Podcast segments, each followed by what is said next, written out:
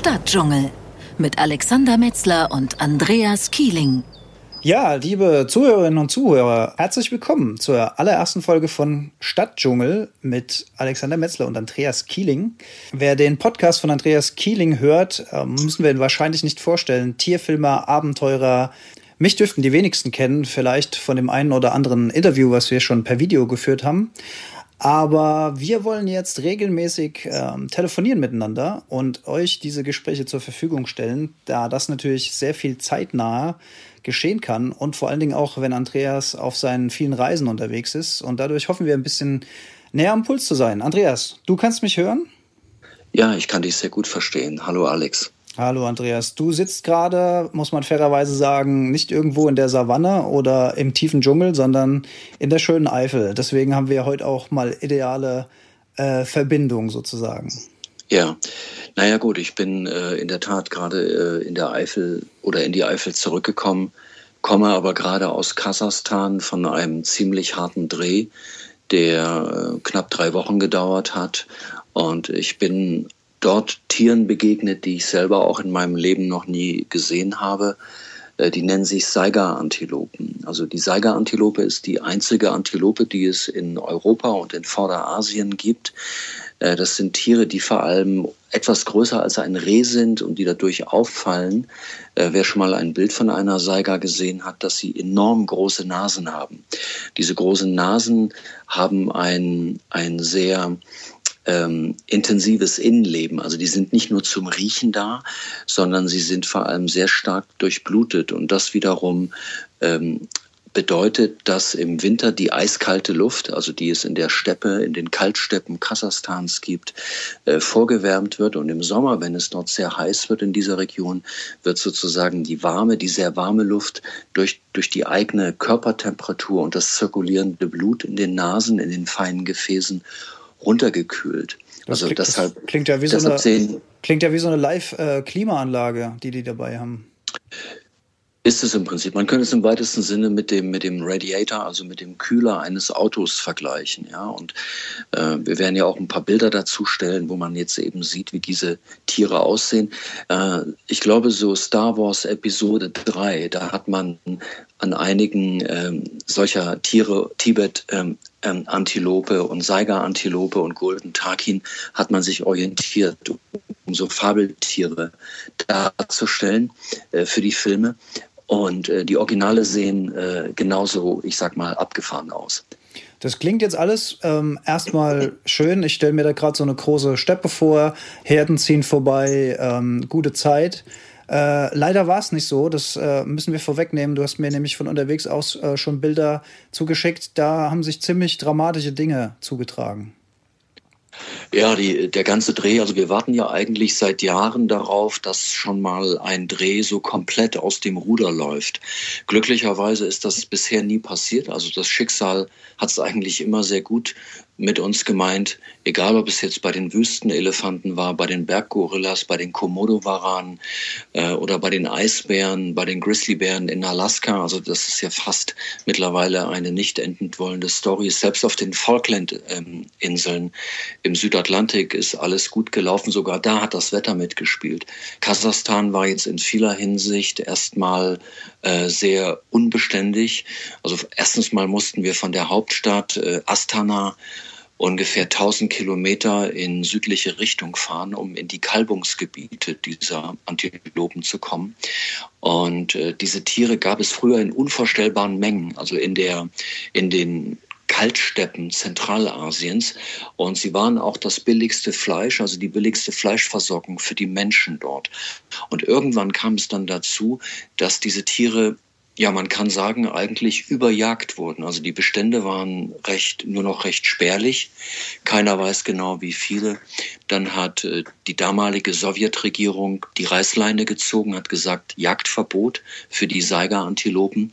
Und dann haben sich die Bestände auch relativ schnell wieder erholt.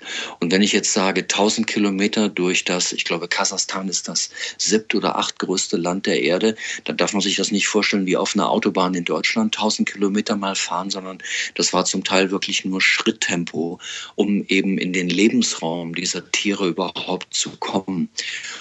Und äh, da kamen wir dann irgendwann nach drei Tagen an was mich am meisten erschüttert hat, ähm, das war die Tatsache, als die Saigas aus ungefähr, man muss sich vorstellen, diese Steppe ist komplett flach, also es gibt leichte Hügel. Das Gelände ist also sehr übersichtlich. Es ist jetzt auch dort Frühjahr. Dementsprechend war das Gras noch nicht sehr hoch gewachsen und die Tiere hatten eine unheimlich gute Sicht äh, in die Ferne.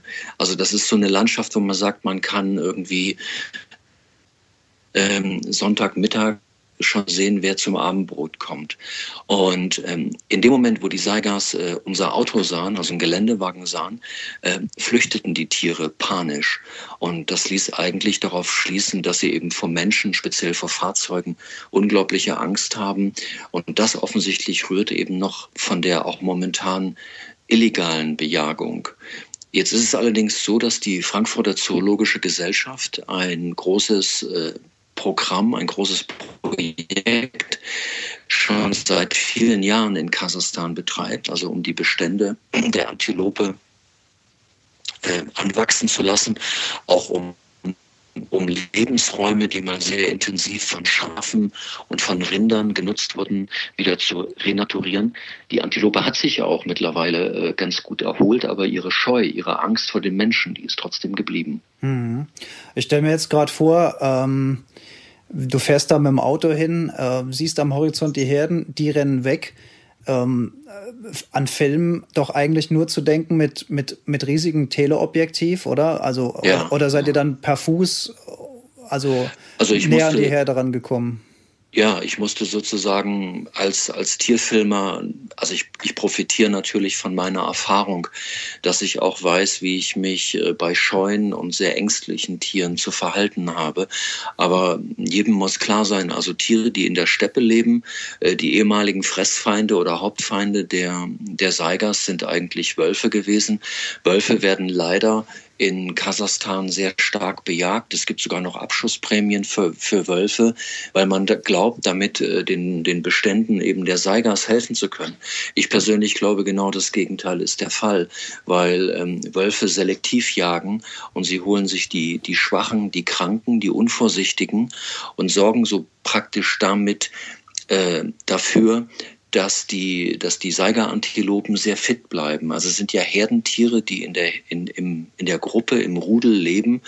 Und in dem, in dem Moment, wo immer wieder Beutegreifer, also eben Wölfe, äh, diese Herden bejagen, ist eine ganz große Fitness ähm, für diese Tiere Grundvoraussetzung, um zu überleben.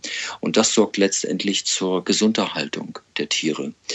Ähm, Momentan besteht die Fitness mehr darin, ähm, Geländewagen oder allradgetriebenen ähm, Armeetrucks äh, auszuweichen, von denen offensichtlich dann immer wieder auf die Tiere geschossen wird. Und noch erschwerend kommt dazu, also die Männchen der Saiga-Antilope haben ähm, ganz außergewöhnliche Hörner. Die sind also nicht wie bei Gämsen so nach hinten ähm, geschwungen, sondern die sind sie so ein bisschen in sich gedreht und ähm, äh, vor vielen Jahren, also ich glaube 1991 war es genau, hat äh, blöderweise der WWF ähm, den asiatischen, also speziell China vorgeschlagen. Es gab damals eine, Konko, eine Konferenz in, in Hongkong und man hat vorgeschlagen, dass man, ähm, also in der traditionellen chinesischen Medizin äh, werden Saiga-Antilopenhörner als Aphrodisiakum benutzt. Und ähm, man wollte sozusagen von den noch viel selteneren Nashörnern ablenken und hat gesagt, passt auf, äh, nehmt kein Nashorn mehr, sondern nehmt das Horn der Saiga-Antilopen. Das haben dann offensichtlich auch relativ viele Asiaten ich sage jetzt mal, beherzt. Das war ja auch preiswerter. Angeblich hat es eben die gleiche Wirkung. Wir wissen natürlich, es hat überhaupt keine Wirkung. Aber ähm, ja, also die gleiche Wirkung. Das, ja, genau. Ja. Die gleiche Wirkung, keine Wirkung. Mhm. Und es ist ein reines, reiner Placebo-Effekt. Und dementsprechend sind die Tiere noch stärker bejagt worden. Und da kam es zu einer ganz großen Un Unausgewogenheit im Geschlechterverhältnis, weil man natürlich bevorzugt versucht hat, männliche Tiere, also Böcke, zu schießen, ähm, um denen einfach die Hörner abzusägen und die eben nach speziell nach China zu verkaufen. Das heißt, ganz viele weibliche und, Tiere ja. sind übrig geblieben.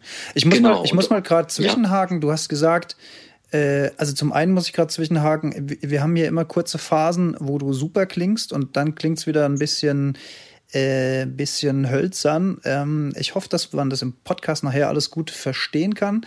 Ähm, wir werden uns da natürlich weiter ähm, verbessern. Ich bin mal auf das Endergebnis gespannt. Aber ich bin über die Stelle gestolpert, wo du gesagt hast, ähm, der WWF hat das als Alternative vorgeschlagen, um von den Nashörnern abzulenken. Also war das tatsächlich eine gezielte Information von einem Ja, Naturschutzbund, also der dann jetzt- sagt, nehmt genau. euch ein alternatives Tier, um, um, Ja. den, um den Nashornbestand. Ah ja, okay. Mhm. Also es, es klingt heute vielleicht ein bisschen äh, oberschräg, also diese, diese, dieser Vergleich oder diese Alternative.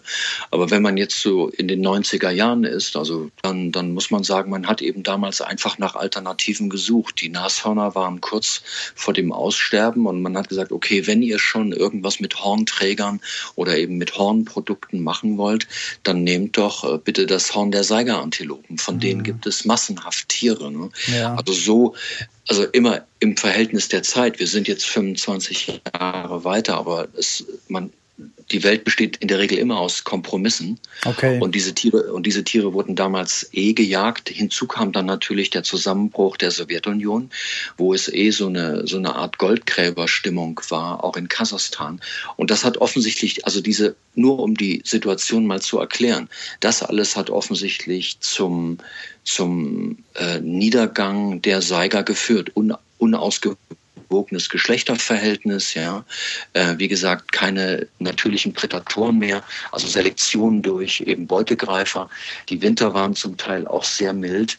Auf der anderen Seite muss man sagen, ist die Saiga-Antilope auch ein Tier, was sich sehr, sehr stark und sehr schnell vermehren kann. Also es hat eine unheimliche, man nennt das Populationsdynamik.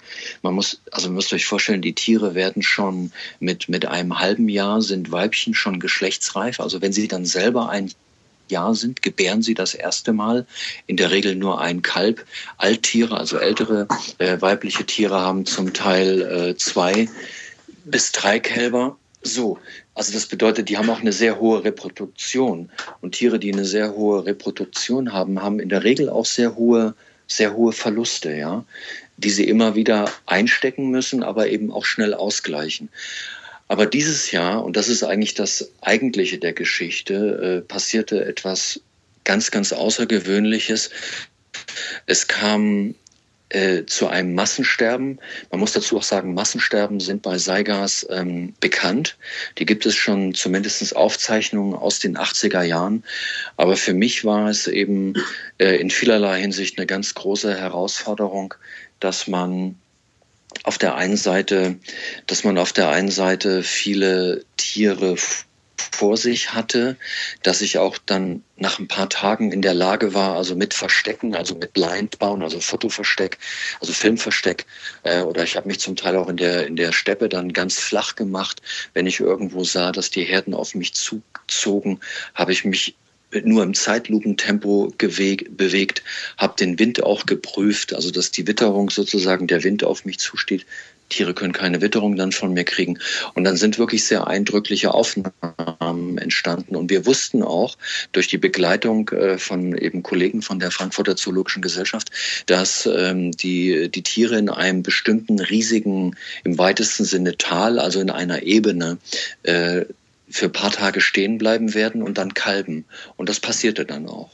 Das heißt, du warst äh, mit der Kamera mitten im, im, Kalbungsgebiet und hast dich eigentlich auf Bilder gefreut von Jungtieren, ja. äh, dass das Leben hätte blühen sollen. Und dann ist was ganz, ganz äh, Gegenteiliges, was Schreckliches passiert.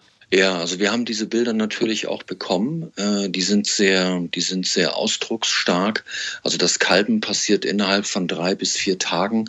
Man muss sich das so vorstellen, dass eben aus verschiedenen Richtungen größere Gruppen von Saigas ähm, über die die Hügel ziehen ähm, in diese in dieses äh, in diese Ebene hinein. Zum Teil eben Gruppen von 500 Tieren aber auch 2000 Tiere. Das größte waren eine Gruppe von etwa 4000 Tieren die auf einmal eben so in dieses Tal reinzog. Und also man kann das ja nur schätzen man kann sie gar nicht mehr genau zählen. Dann fing die Kalbung an. Das ganze geht sehr schnell bei den Saigas und innerhalb von einem Tag sind auch die Kälber schon in der Lage wieder mit den Müttern mitzuziehen. Also das sind keine sogenannten Ableger, die lange ihre Jungtiere irgendwo verstecken, sondern die Herde ist ja in einer permanenten Bewegung. Und ähm, am Anfang sah das sehr gut aus. Die Aufnahmen waren, waren auch, na, ich würde sagen, so zwischen einer 1 minus und einer 2 plus. Äh, wir hatten viel Pech mit dem Wetter, wie gesagt, sehr starken Sturm immer gehabt, auch Regen gehabt. Das Allerschlimmste war allerdings, dass das Gebiet äh, Moskitoverseucht war. Also wir hatten so viele Moskitos da äh, vor der Kamera und, und natürlich auch am ganzen Körper. Das also habe ich, da, das habe ich selbst in, den, ja. äh, in dem kurzen Clip, den du mir von unterwegs geschickt hast, äh, gesehen, ja. was da um dich herum los war. Und das sind so Momente, wo ich denke, Oh, Augen auf bei der Berufswahl. Tierfilme ist auch nicht alles Gold, was glänzt irgendwie. Nö, äh, das sage ich ja schon seit ganz vielen Jahren. Also alle, die glauben, dass ich, äh, ich habe mit Sicherheit äh, einen der spannendsten Berufe und für mich natürlich meinen Traumberuf. Aber das ist, das ist nicht immer nur romantisch. Ja, das kann zum Teil eisenhart sein. Und ich habe immer noch die ganzen Beulen im Gesicht und an der Hand und auf der Lippe überall. Ja, also es gab unglaublich viele Moskitos, so viele wie es eigentlich eigentlich selbst in Alaska kaum gibt in schlecht oder gab in schlechten Jahren. Und zum Teil die Tiere ähm, normalerweise ist es so wenn es windig ist oder wenn es kalt ist oder es wird die Sonne kommt mal raus. Irgendwann stoppen Moskitos immer. Aber die kasachischen Moskitos sind so ähm, resistent äh, die haben eigentlich nie gestoppt. Also die waren immer unterwegs. Ähm, und ich bin auch jemand den sie offensichtlich besonders mögen Insofern war ich innerhalb von kürzester Zeit komplett zerstochen. Ja, Aber also, das ja, ist immer schon wieder ein bisschen so vom Thema. Ja, ich wollte ich wollt, ich wollt gerade sagen, also harte, harte halten, körperliche Bedingungen. Ja, wir ähm, halten so, sozusagen den, den Zuhörer äh, lange äh, äh, bei Spannung, weil das ganz Entscheidende war, als wir dort ankamen, fand man schon vereinzelt ähm, Alttiere, also ähm, weibliche Seigas, die verendet waren, aber nur sehr wenige. Und es ist natürlich so, wenn da irgendwie mehrere zehntausend Tiere in dieses Tal zum Kalben ziehen, gibt es immer ein paar dabei, die, die schwächlich sind. Was mir dann allerdings schon am Anfang auffiel, ich hatte diese toten Tiere auch untersucht, die waren alle noch trächtig, die hatten noch nicht abgekalbt, die waren aber alle sehr wohl genährt und äh, die wirkten jetzt also nicht wie kranke oder ähm, abgekommene Tiere oder mhm. Tiere, die sehr viele Parasiten an sich haben und sozusagen zum Sterben verurteilt waren. Und ähm, das nahm in den folgenden Tagen dann eben dramatische äh, Formen an. Das heißt also, es sind erst Hunderte von Tieren gestorben, meistens kurz nach dem Abkalben und danach wurden es immer mehr. Also zum Schluss waren also die Zahl ist kaum zu glauben, es war so unfassbar. Ähm, es waren ungefähr 30.000 Tiere gestorben, ah. die ähm, und also damit meine ich Alttiere, also ähm, ja Seigers, erwachsene Seigerweibchen.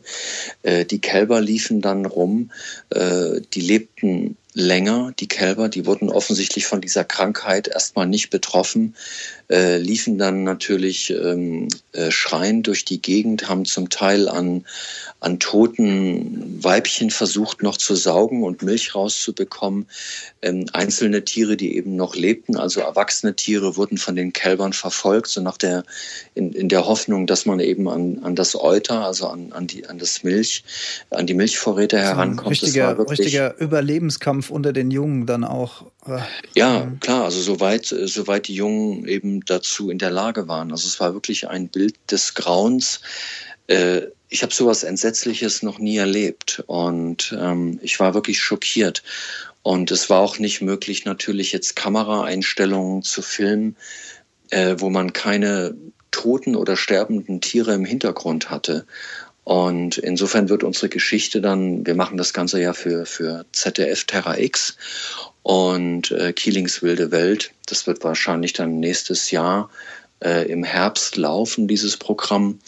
Und äh, das war wirklich für mich das erste Mal, dass ich jetzt, ich mache jetzt seit genau 25 Jahren professionell Tierfilm, dass ich so ein Massensterben bei Tieren überhaupt äh, äh, so plastisch auch in so einer offenen Landschaft vor Gesicht geführt bekam. Wir beide, wir kennen uns jetzt in der Tat schon ein paar Jahren, arbeiten wir zusammen und ich muss sehen, ich habe äh, hab dich auch noch nie äh, so betroffen und so mitgenommen erlebt wie, wie bei den Aufnahmen. Ist denn irgendwie eine Ursache bekannt? Ähm, Gibt es Theorien darüber, warum das passiert? Du hast ja gesagt, das ist äh, schon öfter vorgekommen. Ja, also es gibt Aufzeichnungen, wie gesagt, schon aus den 80er Jahren, wo es also auch gewaltige Massensterben gab von Saiga-Antilopen, äh, noch viel mehr als jetzt dieses Jahr. Und äh, man hat oder man macht dafür eigentlich einen Erreger verantwortlich, der sich äh, Pasteurose nennt. Ähm, das ist ja, das ist eine Bakterie, die im Darm lebt und bei der es manchmal zu einer Massenvermehrung kommt. Aber jede, jedes, äh, jeder Wiederkäuer hat eigentlich äh, Pasteurose-Bakterien ähm, im, im Verdauungssystem. Und wenn der Körper eben nicht geschwächt ist, kommt, kommt diese Krankheit eigentlich oder kommt es dann auch nicht zu einer Massenvermehrung und dann eben Durchfällen und ähm, auch auch aus so einer Art blutiger äh, äh Speisegemenge, ähm, also, also Pflanzen. Äh, ähm, äh, Futter, was wieder hochgewirkt wird, ja. Mhm. Ähm, das passiert eigentlich dann nur eben bei, bei schwachen Tieren oder nach einem strengen Winter, wenn die Tiere geschwächt sind. Das, das Verrückte war aber eben dieses Jahr, es starben alle. Es starben, mit Sicherheit waren da auch ein paar schwache Tiere in der Herde, aber der Winter war nicht sonderlich streng, die Tiere waren gut genährt. Ähm, es gab auch keine anderen negativen Einflüsse. Das erste frische eiweißreiche Grün sprießte in der Steppe und, äh, und trotzdem starb eben sozusagen jung und alt, alle Tiere, auch die wirklich kerngesunden. Und das ist eben das, das große Übel. Und wenn eine Population in sich ja schon geschwächt ist, also durch illegalen Abschuss und äh, falsches Geschlechterverhältnis, und dann kommen eben noch diese Massensterben dazu, dann kann es natürlich mit einer Art, ähm, um die es nicht gut steht, äh, die eben als gefährdet gilt, äh, kann es ganz schnell eben zum kompletten Kollaps äh, und praktisch zum, zum Auslöschen dieser Art kommen. Also das Ganze hat mich dermaßen mitgenommen und erschüttert und ich bin immer noch eigentlich fassungslos über das, was ich da gesehen habe. Also ich stelle mir da hochdramatische und sehr emotionale Aufnahmen vor. Das Ganze, du hast schon gesagt, wird im ZDF zu sehen sein, ähm, wird allerdings mhm. auch noch ein bisschen Zeit ins Land gehen, bis die ganze Produktion fertig ist. Und da äh, freue ich mich, beziehungsweise bin gespannt darauf, wie du als Produzent und wie das ZDF als, als Sender sozusagen mit den Bildern umgeht, weil ich kann mir vorstellen, harter Stoff, äh, man will die Geschichte natürlich transportieren, aber man wird natürlich auch, ich kann mir vorstellen, da sind Aufnahmen dabei, die sind auch nicht besonders familientauglich, oder? Naja, so Leben und, und Sterben gehört natürlich zu dem Kreislauf der Natur. Wir Menschen haben uns, äh, oder speziell der westliche Mensch hat das so ein bisschen ausgeblendet, mhm. ja. Wir wollen das nicht wahrhaben. Auch Seuchenzüge und all, all sowas kennen wir ja eigentlich nicht mehr. Insofern werden wir uns überlegen müssen, äh, wie behutsam und in welcher Form wir mit diesen Bildern umgehen, wie wir sie, wie wir sie schneiden, wie wir sie kommentieren und was wir zeigen und was wir auch nicht zeigen. Ja, ja das war unsere allererste Sendung von Stadtdschungel. Stadt kam in der Folge ein bisschen zu kurz, aber das war natürlich jetzt ganz frische Informationen. Ähm, Andreas gerade erst zurückgekommen. Vielen lieben Dank fürs Gespräch und ich freue mich schon auf die Folge Nummer zwei. Sehr gerne. Bis dahin. Tschö, Alex. Tschö, Andreas.